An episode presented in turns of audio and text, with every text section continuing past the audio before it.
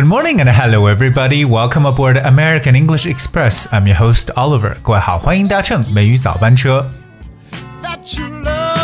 Oftentimes, we find ourselves stuck in a situation because we have troubles making a right decision.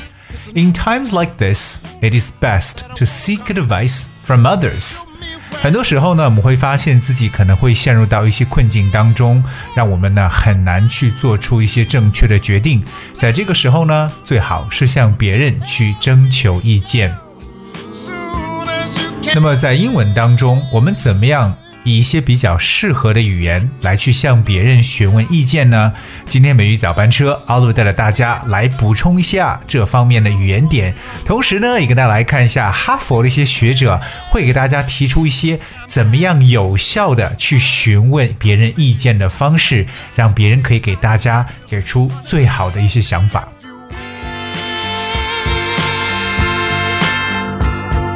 Alright，在我们向去别人询问意见的时候呢，其实有很多不同的句型，大家可以去使用的。Alright, so let's start talking about these different ways when we're asking for advice from others. Well, the first way to ask is by saying, "Do you think it is a good idea to?" Right? Do you think it is a good idea to?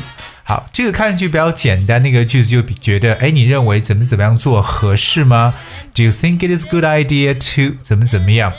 譬如说，like I plan to buy a pen for my friend's birthday, but I don't know if it is okay. 嗯，那这个时候呢，我就可以向我的周遭的一些朋友去做询问了。So, do you think it is a good idea to get John a pen for his birthday？那譬如说，我的这个朋友叫 John，right？ 那你觉得我给 John 买一支笔作为生日礼物好吗？Do you think it is a good idea to get John a pen for his birthday？当我们把这个 good idea 有时候呢，也可以说成为 Do you think it is appropriate to do something? Do you think it is appropriate to？我们知道 appropriate 它表示为非常适当的一层意思 ，right？Appropriate that spells A P P R O P R I A T E，稍微比较长一点这个单词 appropriate。Well, appropriate means proper，其实就是合适的意思，means suitable, acceptable or correct for a particular circumstance。所以我们说到这个，你认为做什么事情合适吗？Do you think？it is appropriate to do something? Or do you think it is a good idea to？哎，这就是大家可以用的一种提问的方式。第二种呢，想去问别人询问意见的方式，那就是 I could use your device. I like this sentence though. Though it sounds like a statement, it is more often than asking for someone. Okay, I could use your device. I could Use your advice 这句话呢，表面上看是一个陈述句，对不对？我可以用一下你的这个建议，但其实呢，它是向对方来寻求一些帮助，或者向对方去寻求一些意见。It's like I could use your advice. So whenever we say I could use your advice, basically it talks about I am in desperate need of your help. Okay, so I'm gonna give you one example right here. I received two job offers. I am not sure which one is better, and I could really use your advice. OK，譬如说我收到了两份工作邀请，可是我不确定哪一个会更好。嗯，这个时候呢，我就想听听你的意见了。那我想听听你的意见呢，就可以说 I could use your advice. OK，不要觉得我就是我能使用你的意见，我们不要直面翻译它。I could use your advice means that you know, come on, tell me what do you think? Tell me what should I do? All right. So this is also a way to ask for other people's advice. So this is another one. Well, the third is I was wondering if you could give me some advice. I was wondering if I could, well, if you could give me some advice well, this may sound like a little formal, but it's also very often used. I was wondering if you could give me some advice. 那就表示说，啊、呃，我想，我想了解一下，或者说我想知道你是否能给我给一些意见。So I was wondering if you could give me some advice about something. Alright, so this is uh, the third way we could use to express. Well, the fourth we can talk about is what would you do if you were me? Alright, so what would you do if you were me in this case? Alright，我们可可可以加上 in this case，就这种状况下，如果你是我，你会怎么做？我们来进行一个换位思考。What would you do if you were me？哎，我们常说 if you were me，如果你是我，这是一种虚拟的说法，所以我们的一个系动词使用是 w e r e were。我们也常说如果我是你的话，if I were you。 If I were you，或者如果我要是处于你这种状况的话，If I were in your shoes，这个之前跟大家去讲过，就如果我在你的鞋里边，就表示如果我在你的这种状况下，If I were in your shoes，or If I were you，所以我们向对方去询问的时候，可以讲 What would you do if you were me? Let's check out the last one. The last one is Can I pick your brains? Can I pick your brains? Alright, pick one's brains. 听起来就有点恐怖啊。Pick one's brains. 这个 pick one's brains means like you're sort of trying to consult someone for advice. 也就是向别人去寻求意见的时候，Can I pick your brains? Means like I can I can really use your advice. 可以希望对方能给到你一些建议的时候，你就可以这样讲：Can I pick your brains？这个 brain 就是大脑的这个词。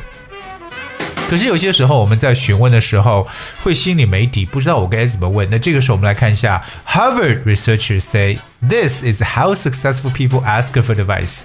怎么样能够让一个人询问别人意见会比较的成功呢？我们来看看哈佛学者的一些说法，他们给了一些建议。第一个建议呢，就是，of course whenever you ask people for advice, you have to start with a positive tone，哎，以一个非常积极的语气开始，就感觉好像是我非常热。热情的，我想要从您这里知道一些你的这个想法。So start with a positive tone when asking for advice. This is very very important. OK，不要觉得好像是我真的是迫不得已，所以才来问你意见的，对啊，这样就感觉觉得你真的是没办法才来问我的。所以说我们要积极一点，向对方去寻求意见。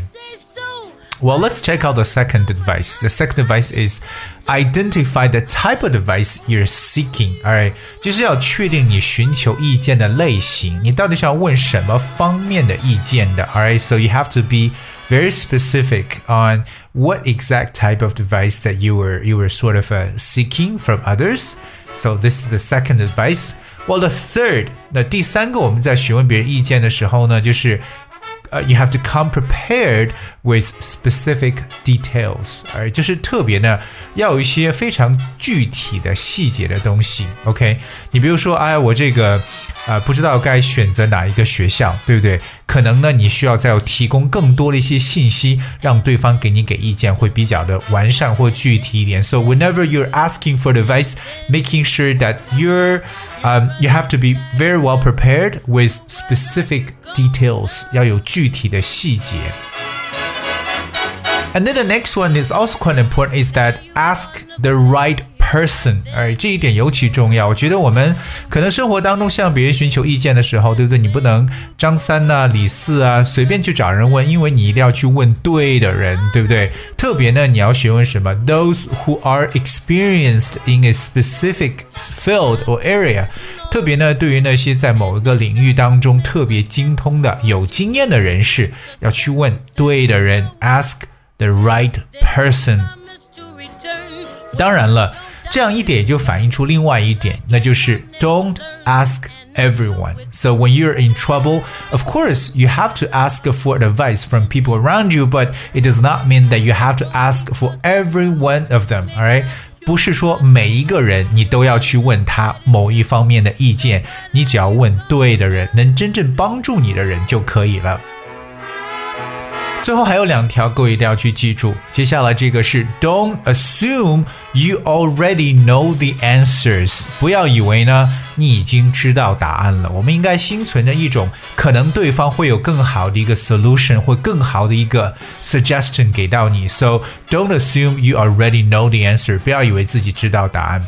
当然。重中之重，最后一个我觉得特别重要的呢，就是 you how you always have to be grateful，alright。To be thankful to be grateful 就是心存感激。OK，不管对方是否给你提供了 constructive advice，是否有建设性的意见，只要别人帮助你来给予建议的话，remember you've always have to be grateful，一定要感激对方。So today we talk about different ways to asking for advice in English. We also talk about some effective ways whenever you're seeking for advice. So I hope you guys really learned something today. 真的是希望各位今天学到了一些东西。当然，如果你想要知道美语早班车讲解内容的具体文字版本的话呢，可以关注一下微信公众号“美语早班车”，在里边就能找到。 Alright, guys, we have for today's show. 今天节目的最后呢，送上一首跟今天主题挂钩的歌曲《Undecided》，无法决定。Alright, thank you so much for tuning in today. Until tomorrow.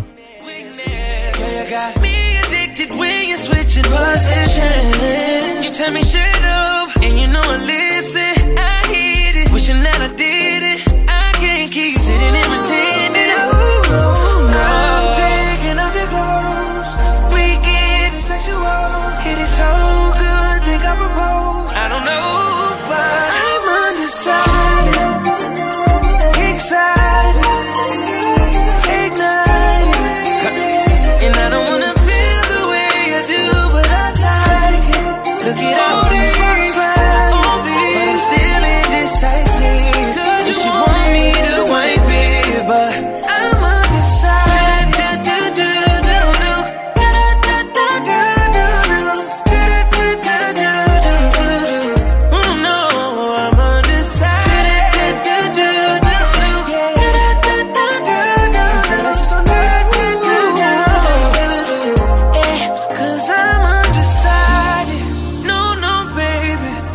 I'm afraid of your love. Oh, ooh, you got me, baby. Cause I can't get enough. I'm undecided. Excited.